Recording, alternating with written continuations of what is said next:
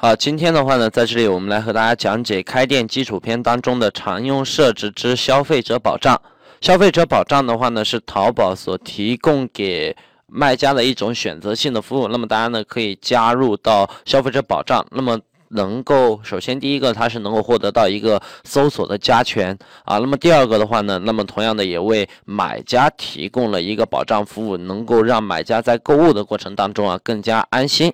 那么首先呢，在这里我们可以看得到，事实上消费者保障的话呢，包括了一些承诺，比方说七天无理由退换货，对吧？假一赔三以及交易约定。同时的话呢，也也包含了一些服务啊，像发货时间啊、退换货承诺啊、破损补件啊以及品品质承诺啊等等。那么同时的话呢，在这里啊，消费者的保障的一些操作的话呢，呃，那么它的入口在哪里呢？啊，那么怎么样才能够啊，在购物的过程当中不被被骗呢？啊，因为事实上，在消费者保障这一块，我需要大家注意的地方呢，就是在交消保的时候不会上当受骗。好，那么这里的话呢，我将会给大家来演示一下如何在卖家中心正确的找到消费者保障的交纳入口。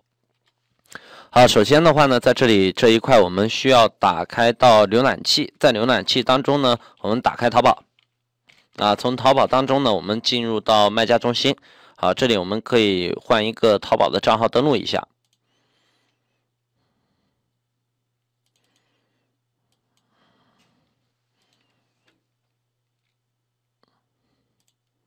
啊，比如说我们登录这一个账号，那么这里的话呢，会有一个卖家中心啊，进入。好，首先的话呢，在这里我们打开到淘宝。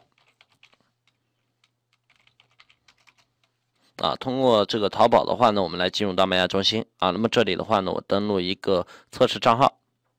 稍等。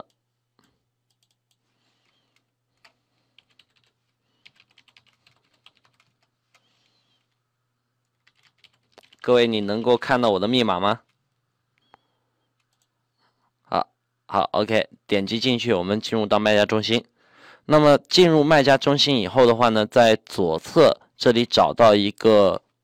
啊，消费者保障服务的一个进入入口啊，那么这里我们向下拉，那么这里的话呢，我们会看到这里有一个客服服务，这里的话呢会有一个消费者保障服务，那么这里的话呢即为消费者保障金额的一个入口啊，那么这边的话呢会有一些小动画的提示，我们也可以看一下